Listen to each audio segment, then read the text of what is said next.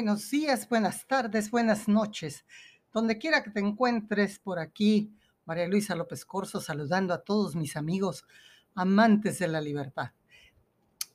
Hoy vamos a iniciar, como te había yo ofrecido, una serie de programas dirigidas a ver qué es lo más importante para que tú puedas tener un liderazgo efectivo. Y vamos a empezar con el, eh, el elemento más importante del liderazgo, que es la integridad. En el diccionario Webster define la palabra integridad como el estado de estar completo, no dividido. Cuando tengo integridad, mis palabras y mis acciones coinciden. Soy quien soy, no importa dónde estoy o con quién estoy. Lamentablemente la integridad es en la actualidad un producto perecedero. Los patrones morales se desmoronan en un mundo a la casa del placer y de los atajos hacia el éxito. Una persona con integridad no divide su lealtad. Eso es duplicidad. No finge ser de otra manera. Eso es hipocresía. La gente con integridad es gente completa. Puede identificarse por tener una sola manera de pensar. Las personas con integridad no tienen nada que esconder ni nada que temer. Sus vidas son libros abiertos. Gilbert Pierce dice, una persona con integridad es la que ha establecido un sistema de valores ante el cual se juzga toda la vida. La integridad no es tanto lo que hacemos, sino lo que somos. Y lo que somos a su vez determina lo que hacemos. Nuestro sistema de valores es una parte de nosotros que no podemos separar de nuestra personalidad. Viene a ser el sistema de navegación que nos guía. Permite establecer prioridades en la vida y sirve de patrón para juzgar lo que debemos aceptar o rechazar. Todo ser humano experimenta deseos encontrados. Nadie, sin importar cuál espiritual sea, puede evitar esta batalla. La integridad es el factor que determina cuál prevalecerá. Luchamos todos los días con situaciones que demandan decisiones entre lo que queremos hacer y lo que debemos hacer. La integridad da origen a las reglas básicas para resolver estas tensiones. Determina quiénes somos y cómo responderemos aún antes de que aparezca el conflicto.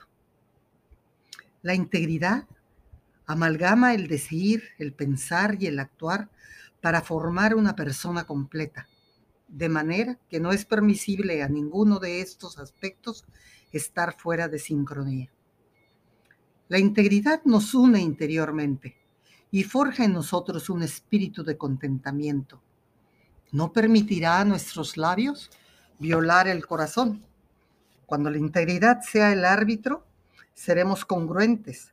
Nuestra conducta reflejará creencias. Nuestras creencias se reflejarán a través, de a través nuestro. No habrá discrepancia entre lo que parecemos ser y lo que nuestra familia sabe que somos, ya sea en tiempos de prosperidad o de adversidad. La integridad nos permite predeterminar lo que seremos en tiempos de prueba sin importar las circunstancias las personas involucradas o los lugares.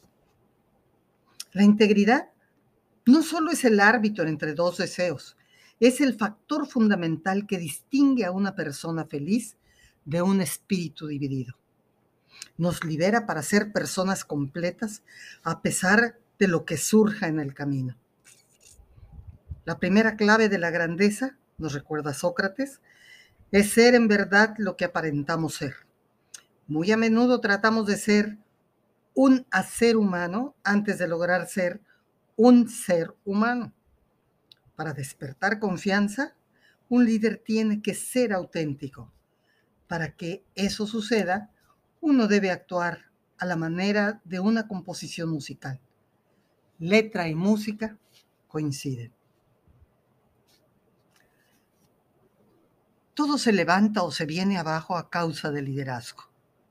El secreto para levantarse y no caer es la integridad.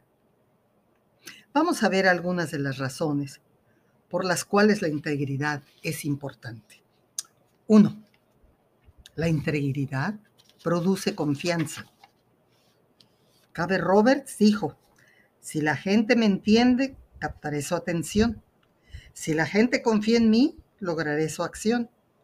Para que un líder tenga la autoridad de dirigir, necesita más que exhibir el nombramiento en la puerta. Tiene que ganarse la confianza de quienes le siguen. La número dos, la integridad tiene un valor de mucha influencia. Lamentablemente en el hogar tendemos a olvidar el valor de suma influencia que tiene la integridad. En su libro Sproul sobre las objeciones contestadas, cuenta de un joven judío que vivió en Alemania hace muchos años. El muchacho tenía un profundo sentido de admiración por su padre, quien veía que la vida de la familia giraba alrededor de las prácticas religiosas. El padre les llevaba a la sinagoga siempre. Durante la adolescencia del muchacho, sin embargo, la familia se vio obligada a trasladarse a otro pueblo de Alemania.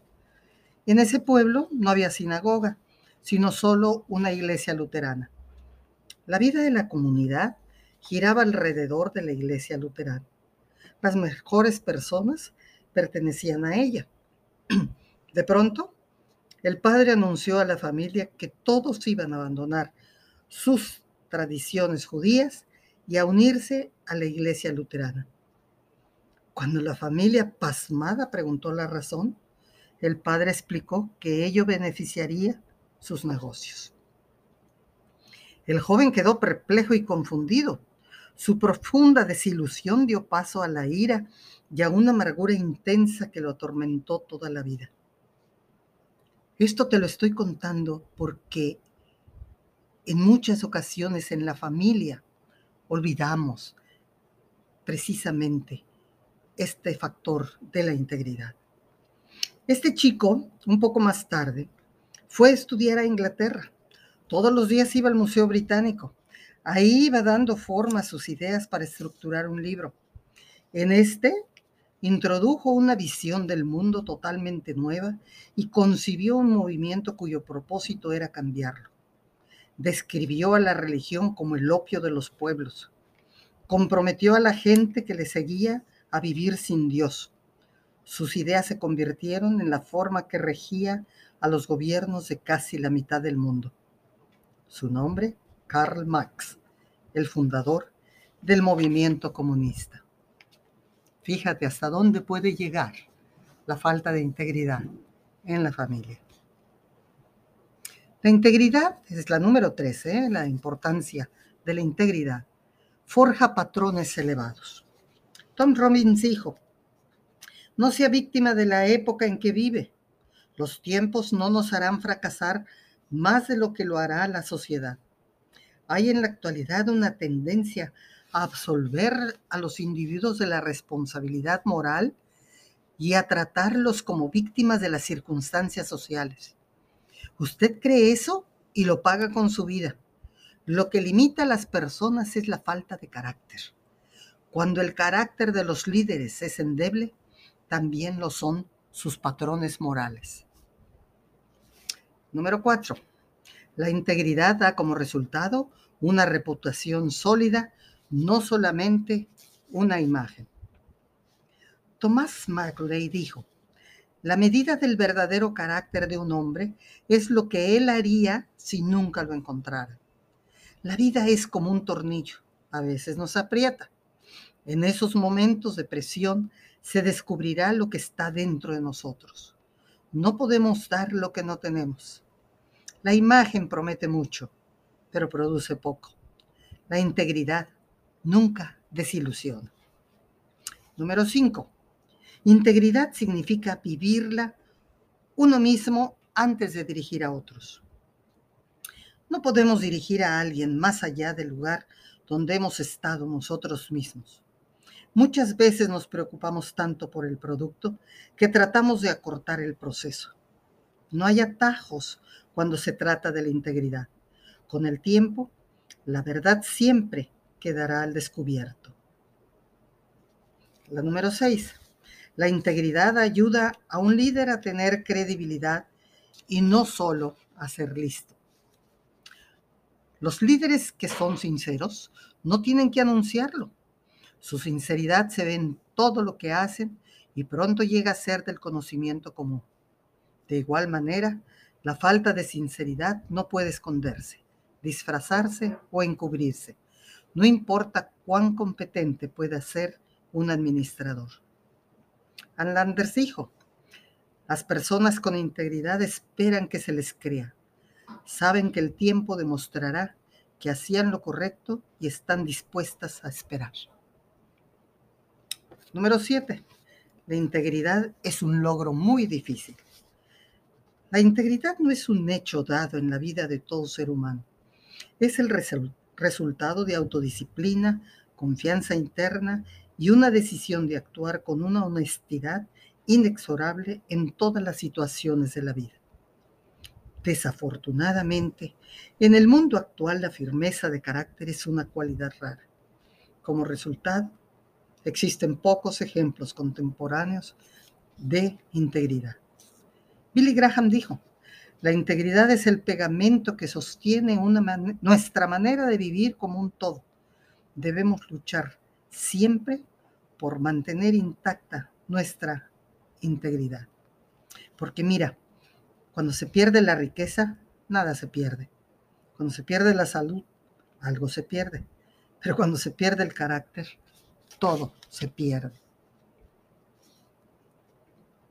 Los seguidores esperan cuatro cosas de sus líderes. Honestidad, competencia, visión e inspiración. Solo llegarás a ser lo que estás llegando a ser ahora mismo. Aunque no puedas retroceder y tener un flamante principio, mis amigos, cualquiera de nosotros puede comenzar a partir de ahora a tener y construir un nuevo final. Hasta aquí te dejo mi lectura del día de hoy. En esta ocasión estamos haciendo algunas lecturas de John Maswell, pero que iré combinando con algunos otros autores porque el tema del liderazgo está tan ampliamente difundido en estas últimas épocas y tan escaso para encontrar verdaderos líderes que el tema que estamos abordando en toda esta serie verás que puede transformar tu vida. ¿Y por qué no? A lo mejor eres tú ese líder que todos estamos esperando. Hasta aquí, que tengas bendecido día.